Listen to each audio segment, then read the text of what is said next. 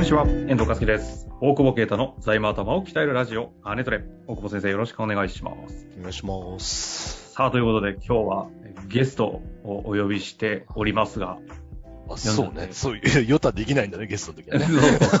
あの そうね、待たせてるあの、ヨタを一緒にしていただくということで、お願いしたいと思いますが、え本日のゲスト、実は前回、以前ね、出ておるんですけれども、え一般財団法人日本的 MA 推進財団のえ理事を務めていらっしゃいます、白川正義さんにお越しいただいております。白川さん、よろしくお願いします。よろしくお願いします。お願いしまということす。でね、えー声の覇気で分かりますように、え若干怖い回になるんじゃないかなと。声の覇気ってね、確かにね。あの、218回で、えー特別ゲストとしてね、後継者不足の唯一の出口戦略というタイトルで出ていただいているので、ぜひそちらも聞いていただきたいんですが、今日、そうですね。うん。あの、大久保先生、何の話するんですか？今日宣伝でしょ？宣伝って、宣伝って。いやいやいや。お二人もね、同じ財団の理事、理事同士なんでね非常に関係も深いので、ちょっとその辺の話もしていただきたいです。その辺の話？はい。な、何を？理事？そうそう、何やってんのかとかね。ねまあ、大体白川さんがやってるんですよ。俺、俺、理事長だと思ってたら違ったの理事だったって。全部やってくれてるから、俺理事長なんだろうなと思ったら、いや、同じ立場なんでお前も頑張れってすいませんって言ったんだけどさ。そうそうそう。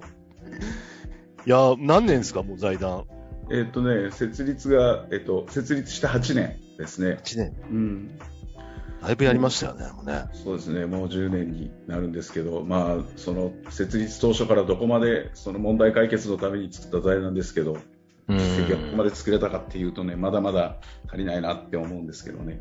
でも会員はもうね、今、そうですね、いえ700超えてる700ぐらいです。事務所はね、あの、え修行同士が、まあ、特に税理士がですよね、顧問が、えきちんと出口戦略を考えて、うんあの、まあ、M&A だけが出口じゃないけれども、後継者、不在企業に関しても後継ぎがいなければ、うん会社残すために、まあ、M&A を修行同士でやれればいいよね、とうんいうコンセプトで。ああ、分かってくれてたんですね。いや、分かってますよ。分かってんだけど、分かってんだけど、なかなか税理士がやんねえ問題とぶつかって、ええいつも苦しんでるという、そうです、そうです。結局申告書忙しい問題がずっとあるので、えうん。えでもそういう意味で言うと、あの、す財団の方が提唱している税理士が MA ちゃんとやっていかなきゃいけないんだっていう、その、まあ、いろんな講座とかも用意されてるじゃないですか。うんその上で、大久保先生はそういう意味では結構実践者っちゃ実践者ですよね。そうですね。うん。意外と税理士ですもんね。え？そう、でも、でも俺登録受験証も受けてねって言ったらさっきすげえびっくりされちゃって、ちょっと悲鳴上げたぐらいの反応をもらったんだけど、あ、受けてないんですか？受けてない。なんか2年ぐらいばっくれたらさ、そのまま来なくなっちゃって。で、毎年の研修も1回も受けたことないんだけどさ、もう10年。1回も何もれてないちょっと大声で言わない方がいいんじゃない？確かに。まあだからね、申告書作ってると MA できないんじゃない？かね。いや、そんなことはないけど。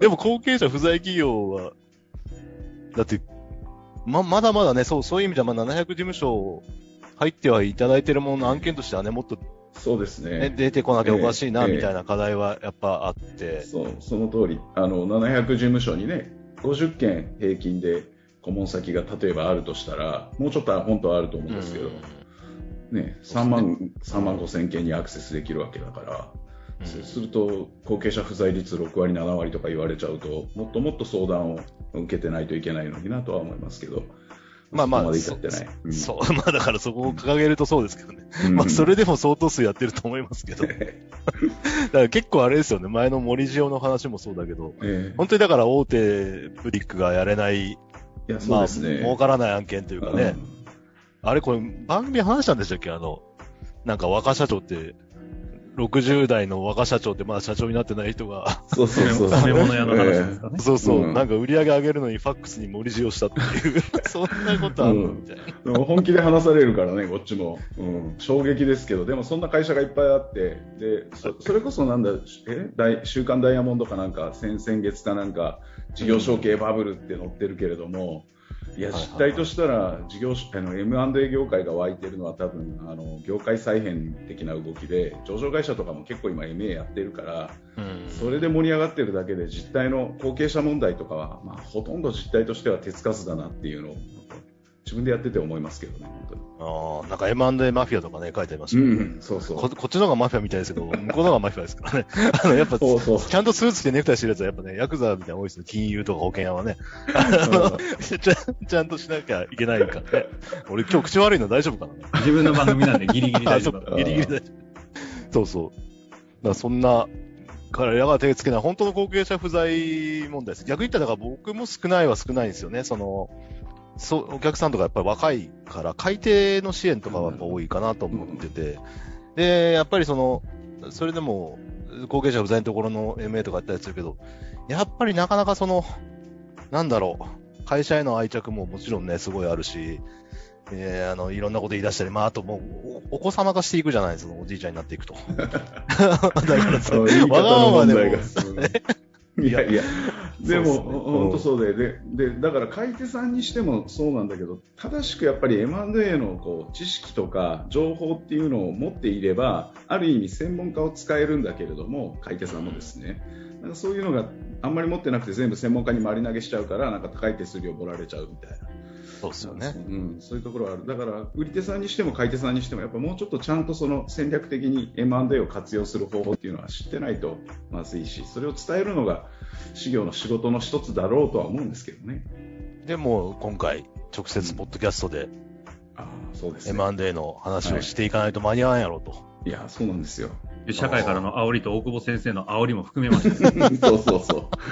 ええそうそうそう。いやもう本当に、ねあの、うん、間に合わないっていうのは本当に今の実感ですよね。あの中期長も年間6万社とか言ってるっていうのもあるし、あのそもそもやっぱり後継者がいない会社さんっていうのがこれだけ多いと、うん、年間6万社ってすっげえですね。うん、一日、一日何、何件やればいいんですか？1日1日160件ぐらい MA しないといけない。どんな社会やねんっていう話。土日休まるそうすごいっすね。うん、今日も160件 M&A されましたみたいな。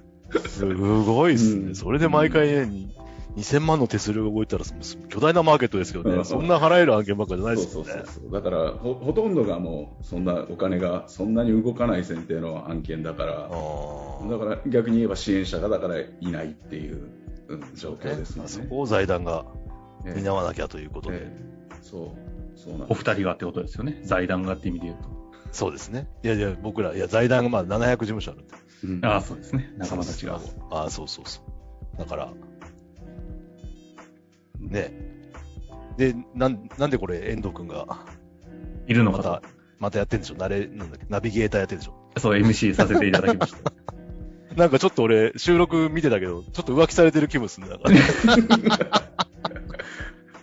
どうでした？あの、今回ね、収録入っていただいて、それこそなんか監督ぐらいのポジションでいろいろディレクションしていただいた感じがしたんですけど、個人的にはめちゃくちゃ話面白くて、面白いと言っていいのかわかんないですけど、いや、こシャガさんやっぱ現実かと。話面白いっていうのと、やっぱ本当に、その、知らんもんね、小規模ディールの、それこそさっき出たみたいな、上場企業とかのディールばっかり表に出るから、新聞とか飲んでもね、うん、そんなちっちゃい牛乳屋さんのね、話とかなんて全然出ないけど、うん。やっぱ結構現場のリアルな案件の話だったり、本当に業界の問題だったりみたいなのが、問題だらけで、MA、そうさっきの仲介だけじゃなくてね、僕らの業界の問題あるし、まあ、そもそも後継者作ってない経営者の問題もあるし、みたいな。なんかそういうところを、こう、ぐさぐさ刺していく番組なんですよね。刺していく番組ですし、実際のね、その森塩事件が起きた。ま、マジでみたいな顔してるけど、今。白川さん。そうじゃねえよ、みたいな顔してる。そこをザクザクさしていくんだと思う。いやでも、でもね、本当にそういう実態を知ってもらうと、可能性を感じてもらったり、あの、うん。うあの後継者がいない会社もそうだし、逆に引き継ぐ側の会社だって、非常に可能性がある会社がいっぱいあって、小さくても、そういうところを引き継ぐことで、01で事業を立ち上げるんじゃなくて、すでにあるものをどう有効活用するかというか、そういうことの可能性を感じてもらうと、また視点が変わってくると思うんで、そういうところがお伝えできたらいいなと思うんですけどね。タイトル、何でしたっけ？あ、えっ、とですね、今回10分で M&A 戦略というタイトルでやっていくんですけど、まあ実際にこれもバンバンプロセスエコノミー的にやってるんで、もしかすると、この番組が配信されるときにはタイトル変わったかもしれない。もうカリカリで進めてるんです。でただ、その仮で進めている理由もありまして、ぜひね、番組白川正義の10分で M&A 論、M&A 戦略ですね、M&A 戦略聞いていただきたいんですが、これ、はい急いでいる理由がまた別でありまして、6月の22日にあのお二人がやってる財団がイベントって言っていいんですかね？やるんですよね。そう、全国大会って、ね地区予選からみたいな。県大会地区予選、から始まるんですね。やってないやってない。やってないのにいきなり全国大会って。なんか古い昭和な感じでしょ？なんか理事会で何回も俺が言ってんだけど、治んないんだよ。直直したいん直です。いや直したいんだけど、もうねそれはなんか譲れない感じがする。全国大会、京都で。6月。うんはい、具体、ちょっと具体的に、どっちに聞いていいのかわかりませんけど、あの、どんな感じなんですかね？大久保さんお願いします。ね、なんで？そこは、あの、理事、理事長じゃないですか。そうそうそう。京都ではい。やるんですよね。実務特化会員を、えー、あの集まりではあるんですけど、今回は、まあ、こまあ、去年とかもやってないですね。あの、そう、コロナでね。コロナでできてなくて、だから今回ハイブリッドで、あの、やることにしたので、で、そこにですね、あの、まあ、白川さんのところの、ボスというか、何ですか、あれ、組長？怒られるんだ、これ。俺からは言えない。大丈夫？聞かれますよ。いやいや、大丈夫ですよ、組長でしょ。あですね。もううちの組長でもあるかもしれないっていうですね。ちょっとあの話がわかんなくなってくる。いやいや。で、遠藤さんの組長ではないでもあるかもしれないという。まあ、あの、楠本代表にですね、ご登壇いただくということで、はいまあ、あの、かなりこう、激しいですね。熱い思いを語っていただくと思うので、まあ、業界の問題だったりですね。やっぱもう、もっとこう、まあ、M&A を進めるというよりは、じゃあきちんとその事業を引き継いでいかなきゃいけないというところに、あの、危機感を持っているので、まあ、そこをですね、オンラインで、まあ、それと、その、今回実際に、あの、まあ、かまぼこ屋さんでね、創業何年でしたっけ？30年のかまぼこ屋さんですね。はいはいはうん、130年。そう、そこをあの引き継いでくれて、IT 企業があの引き継いで資本出して、えー、と承継して、で、24歳の女の子を社長にして、えー今あの、再建に向けて取り組んでるんですけい。ど、すごい、え、このの企ては何ですか？あ財団ですか？この MA 財団たちが。財団、企ててはないけど、企ててはないです。あの、そのそのいいかまぼこ屋さんをどう残すかっていうことを、その3年にわたってずっといろいろと、あの、検討してきて、あの、か引き継いでくれる方を探していくプロセスの中で、結果的には今みたいな最後ディールが出来上がったっていう話なんです。そうです。3年、うん。あのよくある センセンターとか言っちゃダメか、的なところとか、短期間でバシバシやってる中で、そう3年。えだから別に収益には全くなってない。ただまあですね。でもあのかまぼこがね、インスタのストーリーとかにね、上がってんのがもう異常、若い女の子がかまぼこ作ってるのが、インスタのストーリーに上がってるだけでも変なので。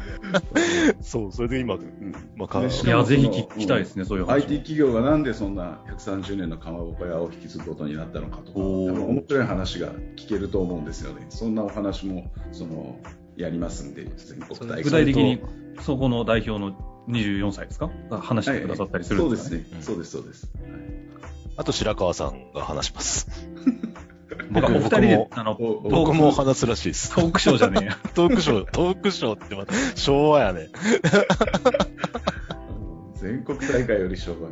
ディナーショーっていうのをやるので、まあ、あのーもともとはね、その会員向けのって考えてたんですけど、まあそう、そういう時代でもないというか、やっぱ経営者がその、M&A ね、し知知識とか、その意識も持って、言い踏んだわけじゃないですよ、今。ちゃんと言いたかったこと。大丈夫です。大丈夫ですか？